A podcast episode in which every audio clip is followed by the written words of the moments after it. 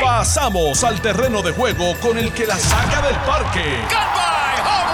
Le estás dando play al podcast de Noti 1630. Pelota dura con Ferdinand Pérez.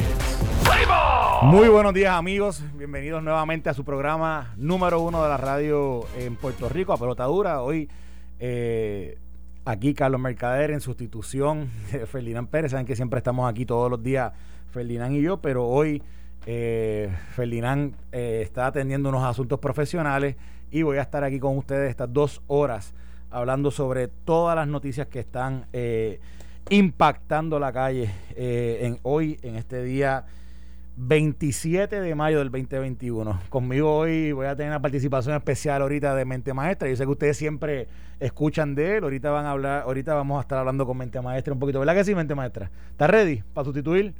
Sí, está ready. Eh, bueno, eh, aparte de Mente Maestra, vamos a tener también eh, la participación de varias de varios amigos, varias personas que han estado trabajando con todos los asuntos que están rompiendo en la calle. Y a medida que vaya pasando el programa, pues vamos a estar incluyéndolos en lo que es la discusión del día de hoy. Obviamente, los temas calientes sigue siendo todo el reperpero que ha creado el, básicamente la colgada que le dieron al, al ex senador, a Larry Selhammer, en, en la Cámara de Representantes para poder ser el secretario de Estado y también a eh, Manolo Torres para llenar la posición de Contralor de Puerto Rico. Y eso eh, ha, ha seguido dando de qué hablar por, obviamente, por la forma en que se hizo y por, el, y por el proceso de negociación que cada día que, salen detalles, cada momento que salen detalles nuevos, sigue, sigue como que abriéndose esa caja de Pandora eh, en términos de todo lo que es los asuntos políticos internos, las luchas que están llevando a cabo allí en la Cámara, eh, las luchas de liderato dentro del Partido Popular Democrático y, y a la misma vez también las luchas por una legislatura que se ve cada día eh, o se siente por lo menos maniatada en términos del, del poder legislativo y, el, y, la, y las responsabilidades que recaen sobre ellos y obviamente eh, las luchas con un ejecutivo que está buscando eh, estabilidad para una administración que necesita tener un- unos, unos secretarios en unas posiciones claves confirmados. Aquí, aquí el tema de Larry Seilhammer, el tema del Contralor,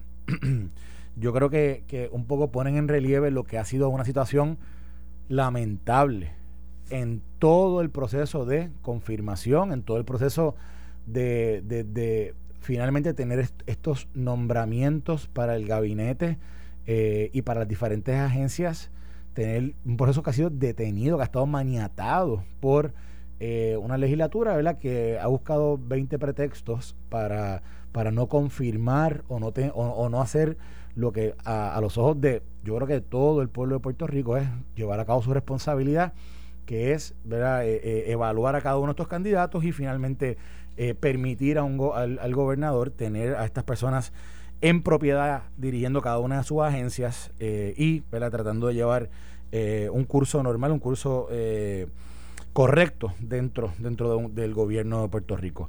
Eh, estaba ahorita repasando, aparte de este tema, estaba repasando también todas las primeras planas de los periódicos y voy a, voy a leerla brevemente porque vamos a, vamos a discutir cada uno de los temas que, que hoy son eh, portadas en los periódicos.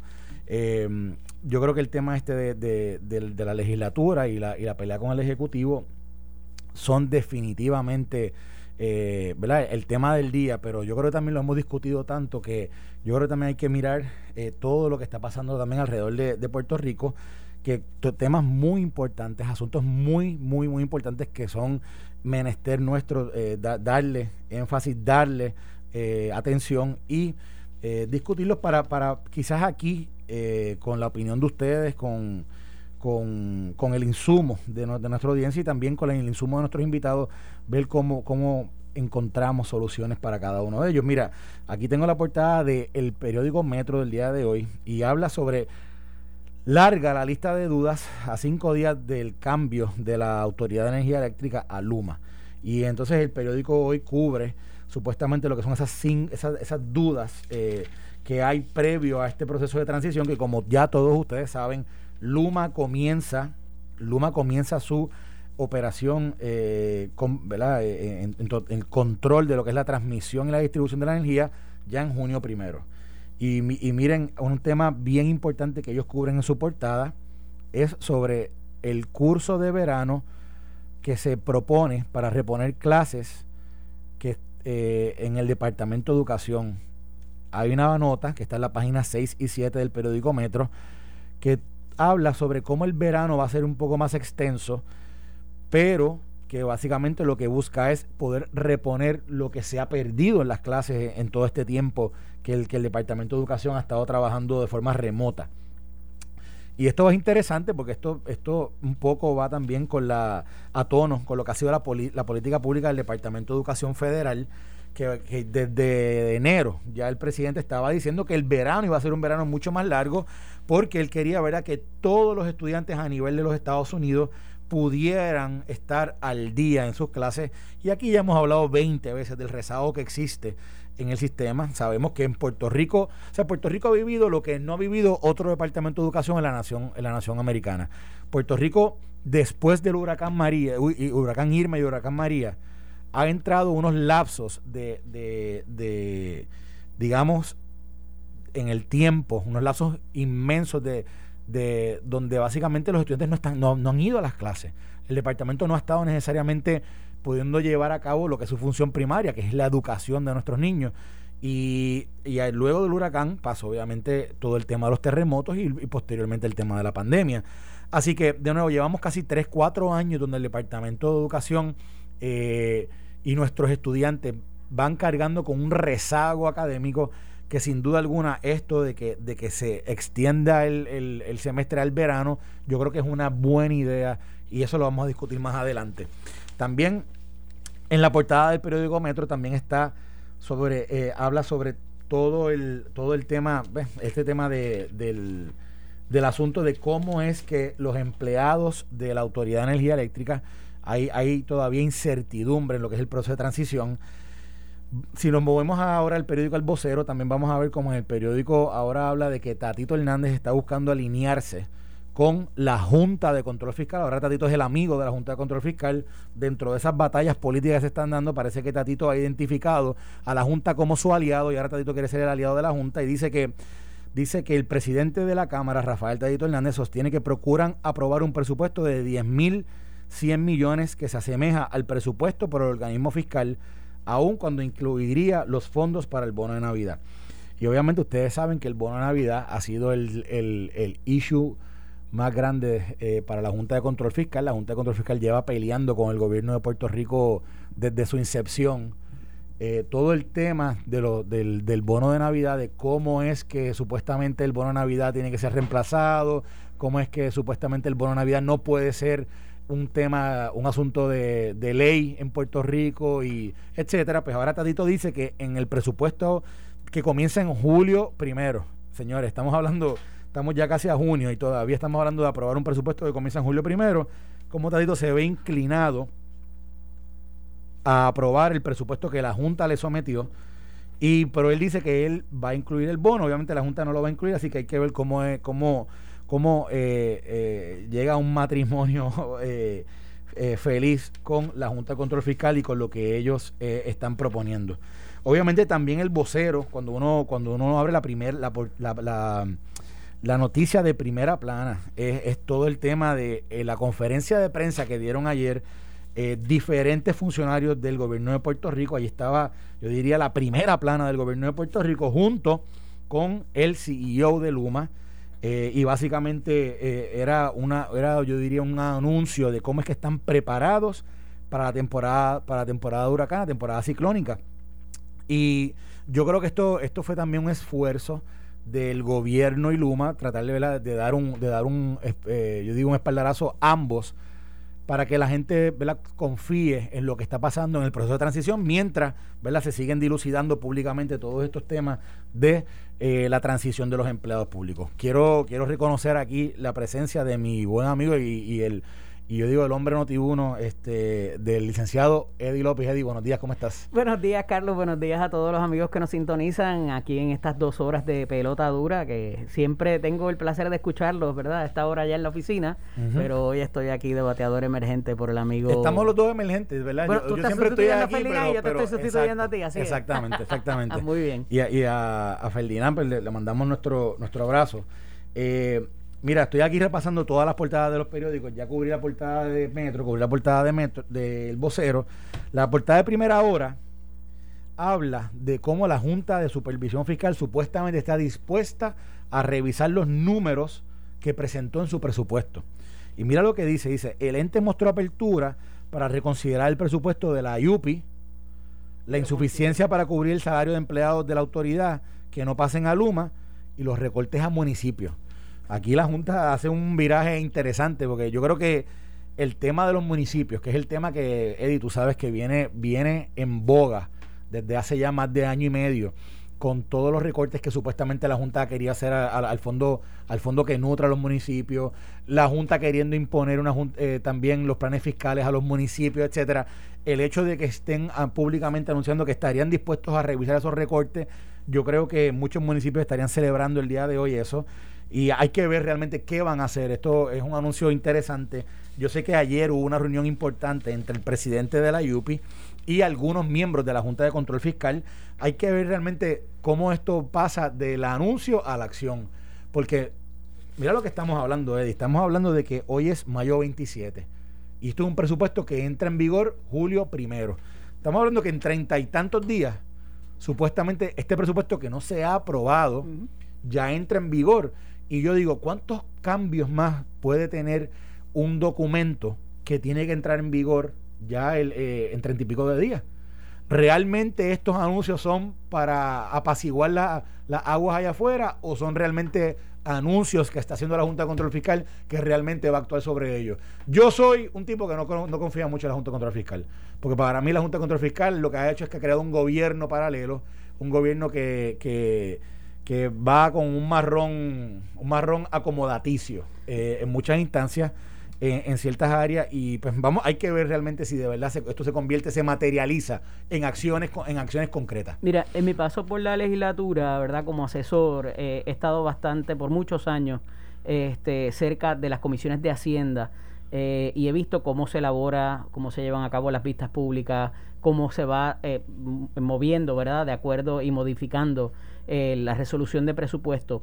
Y luego de haber vivido, Carlos, el del año pasado, particularmente, donde el representante Tony Soto se dio a la tarea de conciliar todas las posiciones y al llegar a unos números que eran bastante aceptables para todo el mundo, la Junta fue y le pasó el machete y hicieron lo que ellos querían. Eh, ciertamente fue un ejercicio muy frustrante. Ahora bien, eh, la realidad es que aquí hay unas partidas que por parte del Ejecutivo no se han identificado. Está el asunto también de los fondos de Medicaid, que eso tú lo conoces bien, se piden en bloque y no se sabe si se van a dar en bloque, si se va a otorgar la paridad, eso está en el aire. Y la Junta lo ha reseñado y ahí viene la, situación de lo si va a ser 10.100 10, millones o va a ser 10.600 como ha pedido el gobernador, considerando en que esa partida no se otorgue de manera responsable. La situación de los empleados de Luma son 120 millones de dólares. Lo de los municipios, pues sabemos que tienes ley 29 y tienes la otra partida que es el fondo de equiparación. Y en el caso de la UPR es no recortar más de lo que hay.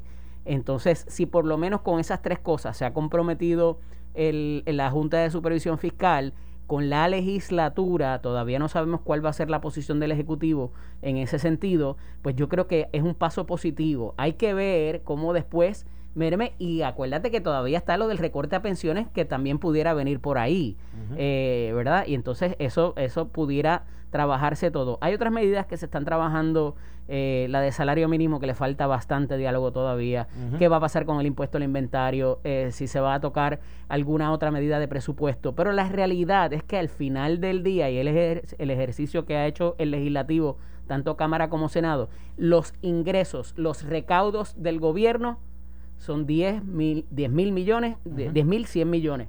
No pare más. Todo lo demás tendría que venir en el consolidado por fondos federales. Y eso es lo que tenemos que hacer, porque recuerden que de acuerdo a promesa, los tres pilares es cuatro presupuestos balanceados corridos, regresar a los mercados y el pago de la deuda, que tampoco se ha comenzado. Bueno, y que se ha ido y que, y que hay... Se ha ido postergando. Bueno, y que hay una cuenta de TSE allí que cada vez que se habla, cada vez engorda un poquito más, ¿verdad? Yo, ya va por 26 mil millones, algo así, ¿verdad? Bueno, yo la última vez que me acuerdo que se habló de eso públicamente, que yo me recuerdo haberlo discutido, habían iba por 17 billones. Pero, pero obviamente ahora de, posiblemente ya está por los 20 y pico, ¿verdad? Porque supuestamente con todos los recaudos que hubo el año y un poquito más y vamos a poder pagar la deuda completa. Eso es lo que yo digo. Y digo, wow, ahí, ahí el, el, down, el, el down payment de cuando comiencen estos pagos va a ser un, va a ser un pago alto, ¿verdad? Yo no sé si se va a pagar el completo, etcétera, pero, pero yo lo que pienso es, con este tema de la Junta de Control Fiscal, y yo miro a, largo plazo o, al, o sea, al, a futuro la Junta estará entendiendo realmente que ellos son un ave de paso en este proceso de gobernar a Puerto Rico. Porque yo todos los días veo que la Junta sigue contratando gente, que la, que la Junta sigue añadiendo gente a su a su a, lo que es su, a su, este, esfuerzo. a su esfuerzo. yo digo, contra esta gente para ser temporero eh, lo están cogiendo bien permanente, como si fuera bien permanente. Y este yo no yo a veces a veces yo he entendido eh, algunas de, de las funciones de la Junta y algunas de las acciones y decisiones de la Junta, pero en muchas instancias no las he entendido, no las he entendido, porque a veces pienso que son más gobiernos. Eh, hacen de los procesos, procesos que supuestamente van buscando o transparencia o control, simple y sencillamente lo que le añaden es más burocracia. Eh, y hablo, bueno, te puedo hablar de un sinnúmero de ejemplos, pero, pero honestamente, mira, mira el mismo proceso a veces de la misma recuperación. Tú sabes que la Junta tiene que verificar cada uno, cada uno de los contratos que se, que se dan, que se otorgan allí de más de 10 millones de dólares, pero en múltiples instancias se escucha de que la Junta, aunque sea menor de 10, que sea, no, no, tienen que llegar ni al millón, y, los y van y pasan por el proceso de la Junta. Y yo digo, la Junta realmente estaba creada para todas las funciones que está llevando a cabo la Junta realmente estaba creada para hacer todas las cosas que ¿verdad? han decidido hacer eh, en aras de cumplir con todo este tema de, la, de los recortes y, de la disciplina fiscal. Realmente un ente que, que, que, que predica disciplina fiscal lo está haciendo correctamente en su operación con los gastos que, que conlleva, no solo el proceso de reestructuración, pero sino en todos los otros procesos gubernamentales, como por ejemplo el tema de los municipios, cuando con los municipios comenzaron a, tratar de hacer que los municipios hicieran un plan fiscal. Que yo digo, pero espérate, espérate. si tú quieres ser un asesor financiero, pues monta un, monta un, monta, un, kiosco, un, kiosco, aparte y entonces da la asesoría eh, eh, fiscal o financiera qué bueno que traes eso. a los municipios, pero, pero tú estás hecha para eso. Qué bueno que traes esa línea, Carlos, porque fíjate que a ellos nadie los fiscaliza. Ellos no tienen una junta, ¿verdad? o, algún ente que vaya por encima de ellos o su, directora ejecutiva. Pero fíjate que de cierto tiempo para acá y particularmente con el cambio nuevo de, miembros, eh, se da un factor que yo siempre lo he visto que es inconsecuente y que parecería que ellos corren para elecciones eh, eh, para elecciones políticas. Eh, porque de momento, más allá del esfuerzo que ellos hacen por comunicar, están también incidiendo, número uno, en política pública y número dos, en issues que tú dices, pero ven acá, y porque ellos... O sea, porque al final de cuentas, y conforme está establecida la ley promesa, ellos no les rinden cuentas a nadie. A nadie. Quizás los, un congresista que otro lo llama no viste, y tú No viste una nota que salió esta semana. Pero y, están jugando a la política también. Ah, no, vamos a proteger la universidad.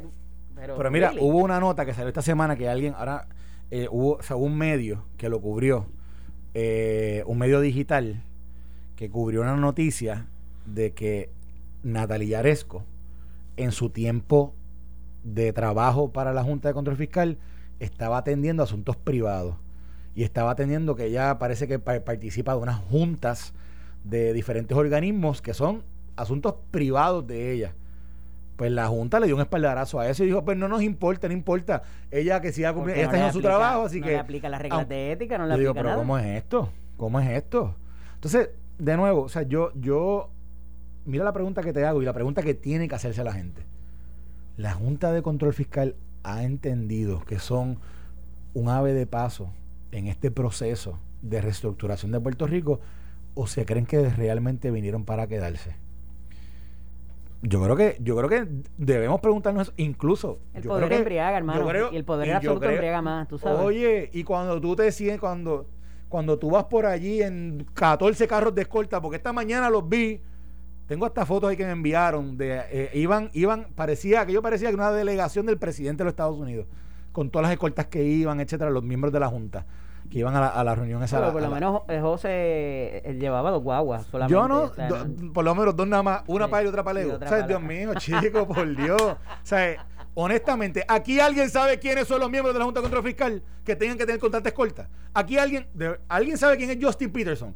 Yo te aseguro que nadie sabe quién es. ¿sabes? Nadie puede ver un rostro y el nombre ni Antonio Medina, que fue director aquí de Prisco. Tú lo ves hoy y no es el mismo Antonio Medina de hace 10 años. así que la gente ni se acuerda de ellos. O sea, digo, no, no, ¿qué peligro corren en las calles de Puerto Rico los miembros de la Junta de Control Fiscal? Y tienen como 10 o 12 carros de escolta. Son una pelada. O sea, es una pelada. O sea, es un, es un gasto, gasto innecesario, que es lo que supuestamente ellos están tratando de arreglar. Un gasto innecesario de fondos públicos. Pero de nuevo, ¿no tienen fiscalización? Mira, eh, Eddie. Nadie les puede meter caña. El tema del día, que tú sabes que ya esto lleva ya varios días eh, repercutiendo en todas las eh, áreas de nuestro diario vivir eh, social y político. Es el tema, ¿verdad?, de toda esta lucha del Ejecutivo y el Legislativo. Y yo quisiera que tú y yo lo discutiéramos de una forma distinta a futuro. ¿Qué representa esta lucha hoy? mayo a cinco meses completos de este primer año, digo, perdón, de este, de, este, sí, de este primer año de esta administración. ¿Y qué representa a futuro? Eso lo vamos a discutir cuando regresemos de la pausa en la segunda entrada de Pelota Dura. Estás escuchando el podcast de Pelota Dura, en Noti1 con Ferdinand Pérez. Bueno amigos, aquí seguimos con la, la discusión con el amigo Eddie López. Hoy estamos Carlos Mercader y el licenciado Eddie López, en sustitución de nuestro buen amigo de, del, analista político de Puerto Rico, de Ferdinand Pérez, que hoy está atendiendo unos asuntos profesionales. Y como estábamos discutiendo ya en la primera, en la primera hora, o la primera media hora, estábamos repasando todas las, todas las primeras planas de los diferentes periódicos y ahora vamos a ir a la primera plana del nuevo día. Aquí, yo creo que aquí ahora entramos al tema, al tema que ha sido, que ha sido, que ha sido el plato fuerte de discusión pública por los últimos, eh, yo diría, tres días, que es toda esta situación que se está dando eh, intergubernamental entre la legislatura de Puerto Rico y el Ejecutivo. Y obviamente eh, todo esto enmarcado dentro del proceso que tienen que llevar ambos poderes gubernamentales, que es el, de gobernar y, nombrar personas para dirigir las diferentes agencias y el de el, dar consejo y consentimiento, tanto en, la, en el Senado como en la Cámara de Representantes, para nombramientos específicos, en este caso el nombramiento de la Secretaría de Estado y el nombramiento del Contralor. Y como ya, ya todos ustedes saben, esto, esto cada día sale un poquito de más información de las interioridades, de lo que ha habido allí, etcétera. Pero nosotros, para no necesariamente abonar esa intriga, sino tratar de abonar a una, a una discusión constructiva de qué va a pasar en todo este proceso, yo creo que ahora deberíamos analizar y deberíamos hablar qué, qué va a hacer el gobernador ahora con los nombramientos de, de Secretaría de Estado y Contraloría. Va a identificar a una, a una persona que pueda ser confirmable cómo va a ser esa, esa negociación con, con, la Cámara, porque yo escuché esta mañana Tadito en otra emisora diciendo, el gobernador es mendaz. Está diciendo que es un mentiroso.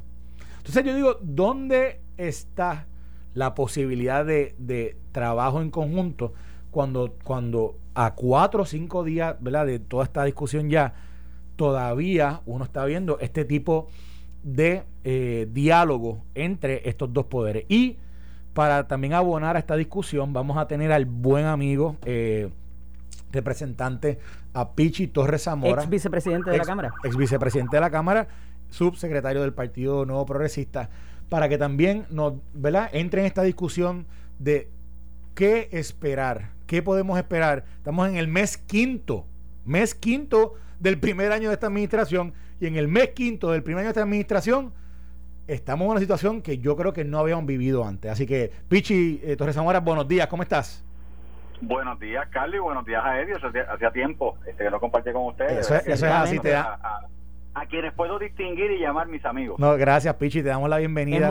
te, damos, te damos la bienvenida al programa y sabes que siempre eh, es un gusto para nosotros poder hablar contigo. Mira, Pichi, poca gente tiene la experiencia legislativa que tú tienes. Eh, tú, has, tú has vivido, tú has estado en mayoría, estás en minoría y, has estado... ¿Ha perdido, ha eh, regresado?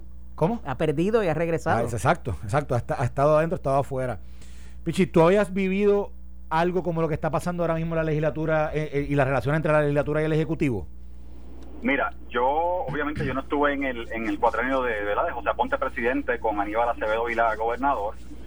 sí tengo las experiencias, ¿verdad? Lo que se me cuenta de esa época, pero yo no he vivido esto, no lo había vivido antes ni siquiera Mira, ni siquiera en mayoría, que tú sabes que a veces se dan estas dinámicas entre el Senado y gobernador del mismo partido.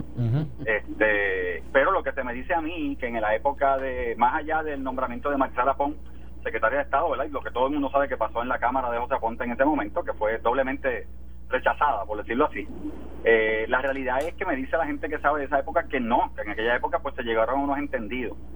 Y pues yo dije unas yo hice unas expresiones, de hecho, en el programa de Pelota Dura Televisión, que claramente si no podemos confirmar a una persona tan noble como Larissa Hammer, que yo creía que era totalmente confirmable, ¿quién? ¿quién? ¿Quién es el voluntario ahora? De acuerdo. Mira, Pichi. No, esa, esa vara está altísima. No, no, eh, más, allá de, más allá de, de, contestar esa pregunta, mira la pregunta que te voy a hacer. ¿Cómo ah. negocia el Ejecutivo ahora con el legislativo y en este caso con Tadito Hernández, que es, el, que es quien está llevando la voz cantante aquí, es el presidente de la Cámara, y, su equipo de trabajo que incluye a Luis Raúl Torres, que yo creo que ha sido uno de los más, eh, de las personas que, por lo menos públicamente eh, es quien viene anunciando que esto, que esto iba a pasar desde, desde hace ya quizá como dos semanas. ¿Cómo negocian? O sea, ¿cómo se crea un ambiente constructivo? Que se pueden sentar nuevamente después de que, por ejemplo, vemos un presidente de la Cámara diciéndole, eh, el gobernador es enmendado, mentiroso, etcétera, no, ha dicho la verdad, traspasó su traspasó la raya. Carlos, Carlos, vamos a ponerlo en contexto porque cuando habla de mendacidad habla de que habían acuerdos y, el, y, el, y, el, gobernador dijo que los acuerdos se rompieron. y hoy el, pero, el presidente... lo que dice Tadito esta mañana. Tadito dice, esta mañana dice, supuestamente el gobernador actúa dice Tatito, airado por una decisión del Senado y decide vetar el proyecto del P, el, el P de la C500 que para mí es el óbice de todo. Y, y ahí no ese es el óbice, no, ese es, pero que en Puerto Rico nadie sabe lo que es el PSD 500. Aquí no hay Solamente en la Cámara se sabe, pero más nadie fuera más nadie fuera de la Cámara sabe lo que es. Aquí no hay código electoral que valga. Aquí no hay presupuesto que valga. Aquí no hay nada más, eh, ni lo de Luma siquiera. Lo que verdaderamente motivó la, esta última línea que se llevó a cabo, y me corregirá Pichi, es el proyecto 500 porque revertía y devolvía al, al, legislador unas prerrogativas que se le habían quitado y que en el sistema de pesos y contrapesos el presidente de la Cámara entendía que era necesario que se devolvieran. Y eso, al derrotarse... pero, eh, fíjate, pero fíjate, Tatito, mira, Pichi, rapidito, Tatito hoy dice... Ah el gobernador fue Mendaz porque dijo supuestamente que no iba que no lo iba a ver. Que se habían roto los acuerdos, porque se habían roto los acuerdos. la mendacidad viene de los acuerdos porque ahora de nuevo, pero de nuevo, trae todos los acuerdos cuatro días de esto, cuatro días de esto y a cuatro días la respuesta de esto es el gobernador es Mendaz. Pues, evidentemente hoy no hay ambiente para conversación allí. ¿Cómo se restablece cómo se ¿Cómo se van a llamar para ir a almorzar la semana que viene? mira, mira, mira cómo yo lo veo primero para establecer. Yo creo que Tatito cayó en la trampa de Luis Raúl. Y Carlos, tú lo has dicho muy bien, o sea, el que empezó hace tres semanas a poner Luma versus Larry Seyhammer fue Luis Raúl. Luis Raúl fue el que trajo el tema, porque Tatito decía, no, Manuel, contrato electoral, contrato electoral vis a vis lo que es Luma, resolución de Luma, proposición de contrato, y Luis Raúl fue el que trajo a la palestra, no, no, no, no, es que tiene que ser Larry, tiene que ser Larry. Y personalmente lo que se dice en el Capitolio es que ciertas personas le viraron el caucus a, a, a, Tatito, de que tenían que colgar a, a, a Seyhammer, eh, y Tatito, pues, mira, como presidente con 26 tuvo que entonces sucumbir y obviamente está sacando pecho, todos estos días está sacando pecho. Y con respeto, porque obviamente esa es la posición del presidente. Pero, pero, pero, el proyecto aquí, o sea, la gente, mira, están, están cogiendo de tontejo a mucha gente. Aquí no es Luma ni la resolución de Luma para proponer el contrato. Aquí no es el código electoral, no, tú lo has dicho claramente, es el proyecto 500. ¿Y qué hace el proyecto? Mira, dicen allá en la calle que money talks, ¿verdad que sí? Sí. Pues mira, el proyecto 500 lo que hace es que revierte la decisión que habíamos tomado en el pasado de que los fondos, por ejemplo, de la repartición del IBU, que los fondos que puede repartir la legislatura los iba a repartir el Ejecutivo, el gobernador. Y el proyecto 500 lo que hace es, vamos a ver en plata, revertir eso, que sea Cámara y Senado quienes repartan ese dinero. Eso es todo, es el 500, el proyecto 500. Esta molestia por el proyecto 500. Si había conversaciones, yo no lo sé. A mí me extrañaría que hubiese conversaciones en ese sentido con ese proyecto. Pero Tatito dice que sucedió. Así que, nuevamente. Y revela hoy con fecha y hora las conversaciones que se dieron a esos efectos, este Pichi. Eh, para para la situación esta de, de, si el gobernador mintió que había acuerdo o no. Eddie, yo puedo entender que Tatito, cada vez que se acuerda que Tatito, y esto hay que ser noble, el gobernador se ha reunido semanalmente o casi toda la semana, ¿verdad? Como ha estado disponible en Puerto Rico, con ambos presidentes de cuerpo con ambos presidentes. La reunión, si no me equivoco, los miércoles, creo. Está la de los portavoces y la de los presidentes. Y están compartiendo dos, tres veces a la semana en otro tipo de reuniones y, que, a, pesar de que es para otro para otra cosa, evidentemente hablan. O sea, que no es que hay comunicación. Y yo puedo entender que con la urgencia que tiene Tatito de complacer a sus 25 compañeros o pollitos de su delegación, Tatito trajera ese tema consistentemente, consistentemente, consistentemente. Ahora, vamos a ser honestos, quien movió la rueda en contra de Larry Sehammer fue Luis Raúl, lo trajo a la palestra, lo condicionó a Luma, movió el caucus, movió la gente a su manera, tú sabes, poco a poco, llevó la opinión pública al nivel que la semana pasada, cuando Luis Raúl dijo que Larry Sehammer estaba condicionado. No lo dijo Tatito, lo dijo Luis Raúl. Pero en esa línea, Pichi, ¿el gobernador no expuso a Larry Sehammer de más cuando lo manda a hacer las, las aclaraciones sobre el contrato la semana pasada, sabiendo que estaba ya en las últimas fases de la evaluación? Pero sí. Bueno, yo yo lo puedo entender y obviamente es algo que se ha discutido y yo lo he discutido con personas dentro y fuera de la legislatura pero vamos a estar claros, a Larissa Hammer le encanta lo que es este, el tema energético en Puerto Rico, la, ley que provee para hacer muchas cosas energéticamente en Puerto Rico, ¿verdad? La reforma energética es de la ARI. Eh, mira, la línea de la ley, y Eddie, tú lo sabes, Carlos, la línea de la ley que dice que los empleados que no quisieran entrar al sector privado iban a ser este, absorbidos por el gobierno, es de Larry Hammer. Es de Larry Hammer.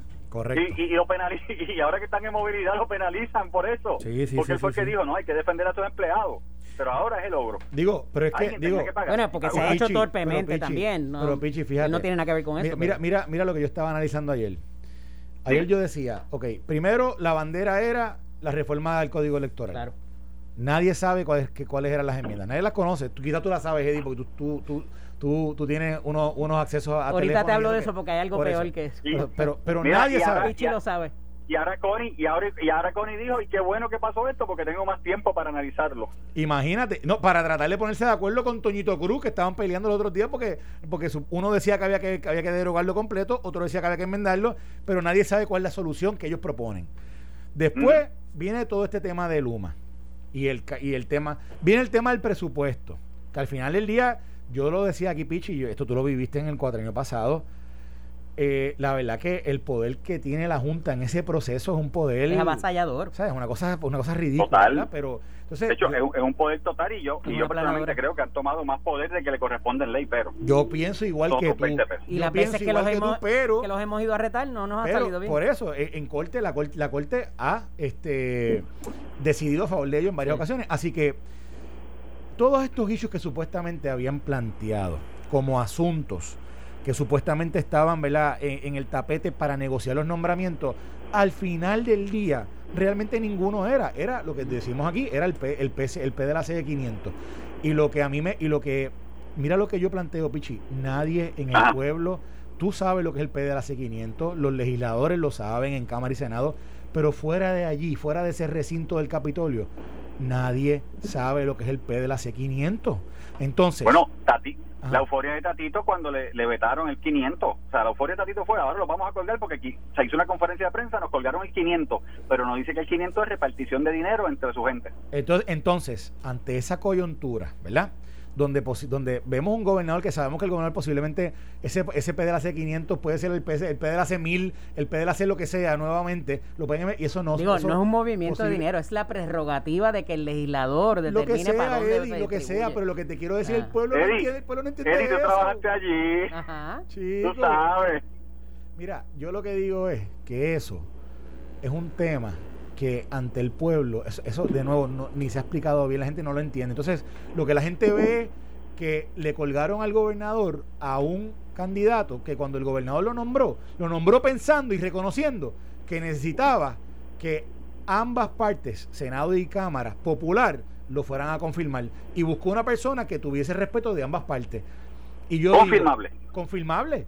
Confirmable, que fuera una persona que cuando sus cuando los padres de Pichi lo vieran allí, dijeran, esta persona es confirmable. Y de momento lo cuelgan. Entonces, el colgarlo significa que, bueno, que va a ser el gobernador ahora en la Secretaría de Estado, a quien va a nombrar que, la, que la legislatura pueda, pueda evaluar con respeto y quién se quiere exponer a ese proceso. Entonces, mira, Pichi, no, eh, voy a ah. añadir a la conversación al secretario auxiliar de Legislación y Reglamentación de Fortaleza, al licenciado Carlos Rivera Justiniano. iba a preguntar ahora mismo eso. No, pues vamos, vamos, a añadirlo. Mejor de la, de la boca eh, del caballo. Maestra, ya, ya está ahí. Buenos días. licenciado que me dejaron en la grada. Saludos, saludos, eh, eh, Pichi, un abrazo. Pichi es testigo de que... Te revocaron el pase, Carlito. Oye, mira, yo me, fui a, yo me fui a las gradas a hablar con Carlito para estar comiendo un rato allí para que no estuviera solo, ¿verdad, Carlos? eso, eso, eso es así y te agradezco el gesto, Pichi, así como, como otros legisladores de, de mayoría y de minoría de varias delegaciones que me llamaron abochornados y, y consternados por lo que por lo que me sucedió porque que sepamos es la primera vez en la historia de la cámara que se le niega el acceso al emisario del señor gobernador para asuntos legislativos al, al hemiciclo. Y fue verdad una experiencia bien desagradable que no nos quita el, el, el, ánimo de poder trabajar por Puerto Rico pero que en honor a la verdad pues fue fue bien lamentable. Y, y yo le agradezco a los funcionarios de la oficina del sargento de armas a la oficina eh, de seguridad del Capitolio porque siempre me han tratado con mucho respeto y me indicaron que estaban siguiendo instrucciones específicas del señor presidente de la cámara para atender esa situación. Así que pues eh, me gustaría en algún momento saber el presidente dice que quiere diálogo y consenso con el señor gobernador, pero, ¿verdad? No sé si la forma más adecuada de ese diálogo sea este, cerrándole las puertas a los funcionarios que vamos del Ejecutivo a dialogar y a conversar. No siempre vamos a estar de acuerdo, pero siempre las instrucciones que tenemos del señor gobernador es espacio para conversar y para poder este, eh, eh, lograr entendidos y acuerdos. Secretario, y, solamente para, para beneficio de la audiencia que nos escucha y que quizá eh, no conocen el público quién es Carlos Rivera Justiniano. Carlos Rivera Justiniano es una persona que viene de, la, legislatura, trabajó en la legislatura, es de las personas más respetadas en ese precinto, tanto por gente del Partido No Progresista como el Partido Popular Democrático. Es de la casa. Y al señor de la casa, a la persona con la que, ha estado trabajando estos últimos cinco meses desde Fortaleza con, con la legislatura, y ha estado trabajando de tú a tú, de, respeto, de forma respetuosa, de forma abierta, de forma transparente, a, e, a ese, al emisario del gobernador eh, en la legislatura, le dijeron, aquí tú no entras, tú estás allá arriba, tú en la grada, aquí no, aquí no vamos a hablar contigo. O sea, e, eso es la forma de trabajar a cinco meses de esta administración. Carlos, te hago una pregunta directamente, como siempre, ¿verdad? La confianza que hemos tenido. Saludos, eh, claro que sí. Me han la información que me llega es que su señoría dio una entrevista a un rotativo la semana pasada y ventiló asuntos que habían sido estrictamente de la confianza del gobernador y del presidente de la Cámara y que por eso fue la razón para no permitir el acceso ayer a la, al recinto. Bueno, eh, caramba. ¿Eso, es cierto? Eso no es cierto. Yo eh, atendí a, periodistas eh, de prensa escrita y conversábamos específicamente sobre situaciones de la negociación con el presidente del Senado y el señor gobernador, ningún asunto sobre la Cámara y eh, de hecho me negué a decirle a los periodistas el contenido de las conversaciones, simplemente confirmé la, la, información porque verdad el movimiento de los funcionarios públicos hacia edificios públicos es información pública pero el contenido de la conversación no se divulgó en ningún momento. Yo le faltaría a, a, mi honra y respeto lo que me enseñaron en mi casa. Si tengo instrucciones específicas del señor gobernador y yo no las cumplo. Hmm. Así que no. Si, no se derrotaron confianza, no se ventiló información privilegiada.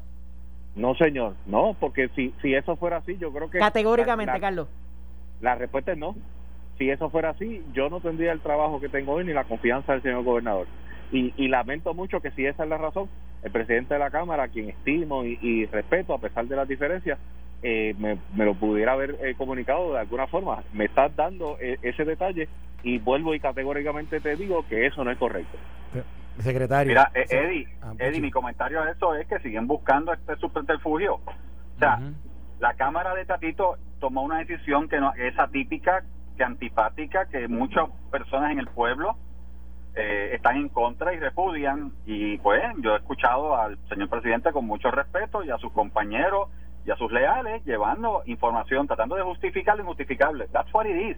Eso es lo que está pasando. O sea, y otra vez a lo que decía Carlos ahorita, mi comentario, Silari Seyhammer, Silari Seyhammer, el que conocemos, no puede ser confirmable.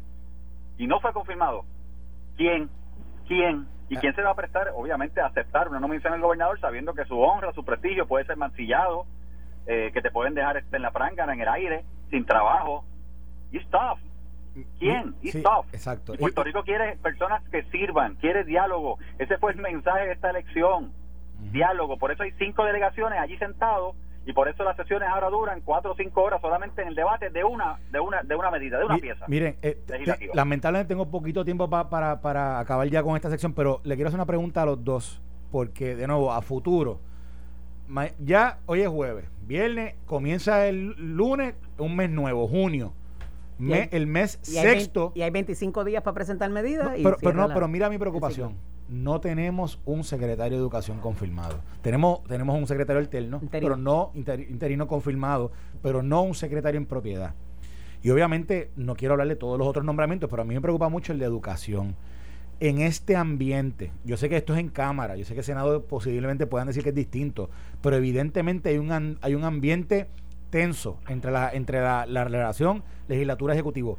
¿Qué vamos a hacer para asegurarle al pueblo que vamos a poder tener un secretario que pueda trabajar con ese departamento que tanto ha sufrido por los últimos años? Mira, yo personalmente creo que en política la negociación siempre está abierta. Eh, como siempre digo, o sea, podemos estar en, en, la izquierda y la derecha, en puntos diferentes del espectro, pero hay que sentarse a hablar. Creo que la negociación es posible. Eh, aquí el problema va a ser las demandas de, de, Tatito o, del señor Dalmau. O sea, eso es todo lo que está pasando y un gobierno que tiene que operar. Yo personalmente todavía todavía le voy a dar este, la duda, ¿verdad? O, la esperanza, voy, vamos, voy a tener la esperanza de que eso es posible. Creo firmemente que es posible, pero fuera de de que tiene que haber el diálogo, la disposición del señor presidente y hay unas palabras que tenemos que sacar, ¿verdad?, de, nuestro vocabulario, la mendacidad, que el gobernador no cumplió esas cosas, tenemos que sacar del vocabulario. Secretario, su expresión. Mi, mi expresión coincido con lo que plantea el, representante de la instrucción que tenemos ayer eh, del señor gobernador y que comunicó la secretaria de Gobernación ayer es de nuestra parte el espacio para dialogar está presente el gobernador está eh, considerando nombramientos como el, el, espacio que, que plantean de, educación. Gracias a Dios y al, y al, esfuerzo de diálogo que hubo con el presidente del Senado, y tenemos al licenciado Eliezer Ramos allí este como secretario interino, él puede continuar en, en funciones, ¿verdad? Excelente funcionario. En propiedad. Excelente funcionario y excelente ser humano. coincido con tu apreciación, Eddie, y, y yo creo que lo, lo, lo importante es eh, lo que dijo Pichi, o sea, ahí, ahí vamos a darle la oportunidad y, el espacio al señor presidente de la Cámara para que para que converse, al igual que ha tenido el señor presidente del Senado. Y, un detalle que quiero añadir, yo escuché al presidente de la Cámara planteando que, que no fueran reuniones protocolares o reuniones pro forma.